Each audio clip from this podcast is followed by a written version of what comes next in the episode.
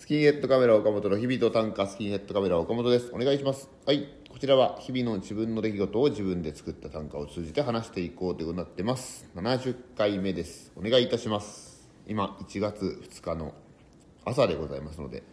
あげましておめでとうございます。今年もよろしくお願いいたします。ということでこのラジオトークならず。ねラジオまあこのスキンヘッドカメラ岡本っていうのが結構マイナーな存在なのにその活動の中でもよりマイナーなものだと思うんですよ。ねこのラジオトークは。これを聞いてくれてる人は結構なねヘビーユーザーだと思ってますので。でもラジオトークだけ聞いてるとかっていう人もねおそらくいるのかもしれないし僕いろいろまあ漫才やったり短歌やったりブログやったり、まあ、漫才でステージとかあと芝居書いたりとかしてるんですけど。これは見てるけどラジオこれは見他のは見たことないけどラジオトークは聞いてるとか。ラジオトークは聞いてないけど他のは見てるみたいな人も、ね、全部網羅してる人はなかなかいないかと思うんですけど。もちろんねテレビとかラジオとかもちょくちょく出してもらってるのでねそれのなんかそういう話はちょっと聞いてみたいなって常々思いますよね。なんでこれは見てこれは見てくれないのかとか。こんなに見てんのにこれだけなんで興味がないのかとかっていうのは結構かたまにあったりするのでいつか聞いてみたいなということがあってまあそんなことはどうでもいいんですけど本年もよろしくお願いいたします。ラジオトークならずとも岡本の活動スキンヘッドカメラの活動をよろしくお願いしますということででは今日の短歌を読み上げます。充電は差しっぱなしでメールと LINE ばかりをしてた一日。充電は差しっぱなしでメールと LINE ばかりをしてた一日ということ昨日1月1日のなんですけどもう特に用事も仕事も悲しいことになかったのでこう12月31日の結構もう初めてぐらいなんですけどもう11時半ぐらいになんか寝ちゃって寝ちゃってたというかもう寝ようと思って眠たいから寝ようと思ってなんか初めもう年その物心つ物心ついてるって言わないですけど大人になってから初めてかもしれないですね。年を越さなかったのは眠りで越して。そんで朝もう結構早めに目覚めてしまうので朝起きたら、まあ、結構なね数のこんな僕でもメールと LINE がやっぱり明けましておめでとうございます。今年もお願いします。みたいな年賀状はただの1枚ももう来ませんけども。そういうものが来ていて。そんで自分からもお仕事でお世話になってる人や先輩の方やまあプライベートお世話になってる方とか、まあ、いろいろいるので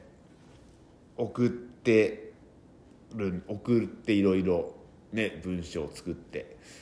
送ってでこれがまあコピペみたいになっちゃうとねあんまり基本ベースはあってもやっぱり名前とちょっとしたことくらいはと思いながらやってると結構な時間が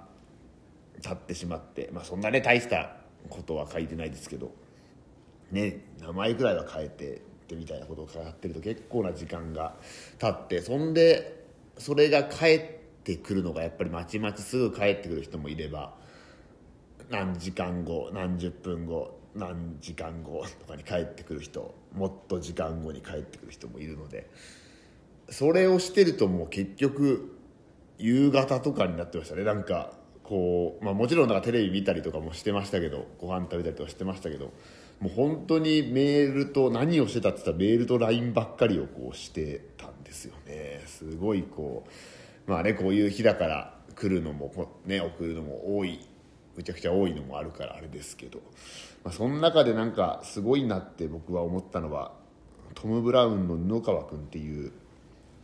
子がまあ今やね全国的な活動活躍ですけどもともと札幌にいて一緒にライブとかやってたんですけどそこからずっとまあ連絡取り合う中で、まあ、去年も本当に一瞬2回3回ぐらい2回ぐらいかな一瞬だけしか会えなかったみたいのがあるんですけどそれもわざわざ「明けましておめでとう」僕からね後輩にすることはあんまり逆にねないのでこう一応布は同い年ですけど後輩なのでそしたらなんか来てすごい長文でなんかその去年僕と会った思い出をなんかちょっと笑いに返すみたいな LINE で。でこれ僕でこうだからねそれ布今もうすごい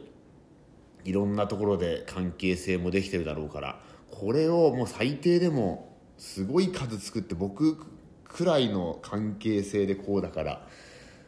それを多分むちゃくちゃ作ってんだなと思ったらもうすごいなって思いましたね。結構ねしかもボケも考えててしかもそれを送り返したら結構すぐ帰ってきましたからね。なんかすごい僕なんかより人数も多いだろうし密度もちゃんと考えてやっぱあれはすごいなと思いましたね。あんなめちゃくちゃみたいな芸風ですけどものすごい丁寧な人でしたね。人でした。まあ昔からそうなんですけど。昔からそういう人なんですけど。でもそうびっくりしましたねなんか。例年例年ももうあれくらいいやでも今年はなんかよりなんかその密度が濃かったような気がする。それは全くコピペじゃないので僕も結構コピペでなんかねやっちゃうとこあったりもするので。それはちょっと考えさせられたというかそうかこういうのはやっぱ愛され力に関わってくるんだなっていうのを身をもって感じたっていうのとあともう一個、まあ、すごいなじゃないですけどなんかこう俵真知さんのメールを、まあ、その配信とかに去年とか一昨年くらいかな出てもらったりしたので俵真知さんのメールアドレスを知ってるので俵さんにもこう「明けましておめでとうございます」みたいのを送ったらその返信をいただいて今年もたくさん読んでたくさん読んでください。読んで1個目の読んでは本を読んでの読んでで2個目の読んでは歌を読んでのごんべんに永遠の絵ですか。を読んで読んたくさん読んでたくさん読んでくださいねみたいなことを書いていて、まあ、それは別に僕だけに言ってんのかねなんかわからないですけどなんかそれは結構わあすげえなって思いましたね。わあこんなことを頂いてっていうのを。まあ、そんな鑑賞にも浸ったりしてたら夕方とかになってて結構もう昨日はメールと LINE ばっかりをしてた一日でしたという話でございました。ではお便りを募集したらお便りをいただきましたのでお便りを呼びます。えー、神谷飛び魚さんでいいのかな？えー、短歌を作る時大切にしていることやポイントがあれば教えてください。こういう世界や考えを広げるとまた違った短歌が作れるというアドバイスをいただけたらとても嬉しいのでおすすめの本や映画などおすすめがあれば教えてください。うわまず大前提として僕は短歌の何者でもないっていうことをまず神谷飛びさんには知っていただいてね。教えれるほどのも実績を残してるわけでもないので。ただ聞いていただいたので大切にしてる時をポイント。短歌を作る時大切にしてることがポイント。これは僕なんかまあ、講座とまではいかないですけどなんか短歌の話してくださいみたいなことをしてくださいっていうか聞かれた時になんか決まって答えるようにしてるんですけどなんか自分だけの経験を読めばもうそれだけでいいんじゃないかって思ってて。例えば恋人と別れて悲しいとか、えー、なんだろう。ペットが亡くなって悲しいとかまあ親戚が亡くなって分かんないですけどね。そういろんなえー、親が病気になって悲しいとかとかっていうことは結構誰でも経誰でも経験してたら悪いけどちょっと親のことがちょっと今間違ってましたけどこう別れて悲人と別れて恋人と別れて悲しいとか恋人と付き合って嬉しいとかそういうことっていうのは結構誰ともしてる経験だからそこの山で短歌その短歌の山を登ってる人がとにかくいっぱいいるのでそこで一番取ろうと思ったら結局やっぱ技術とか発想とか見る視点とかっていうことが変わってこなきゃいけない。なかなか難しいと思うんですけど。例えば僕、えー、の短歌で、えー、この家はもうでっかい灰皿だから茶の間の床で消してるホープ」っていう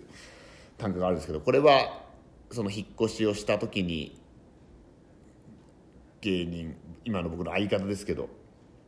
その引っ越しをした時に僕の実家の家亡くなる実家の家の茶の間の床でこう灰皿置いてあるのにそれを床で消しててなんでって聞いたらこの家もでっかい灰皿だろって言われたっていうことを元にして作った短歌なんですけどこういう経験この経験は多分僕しかしてないと思うのでそれを読めばもう自動的にその山に登ってる人は僕しかいないので僕が一等賞になれるんじゃないかっていう、まあ、そのね技術的なこととかはあるけどでもそういう自分しかしてない経験っておそらく別にそんなでかい出来事じゃなくてもおそらくあると思うのでそういうことをなんか読むといいんじゃないかなっていうのはなんかとても思いますね。なんか誰もがしてる経験っていうのは自分がした経験。それ別に短歌は発想力なくても、まあ、その生きていく上でなんか何かが起こったらそれを読めばいいとかっていうこともあるのでなんかそういう漫才作ったりとかっていうよりはそういう発想は別にどうなんだろう。いらいらないって言ったらあれですけどなのかなとかって思ったりしますね。おすすめの本や映画などうわ何でも何でも見るのがやっぱいいと思いますね。僕が好きなものはいくらでもありますけどとにかくなんか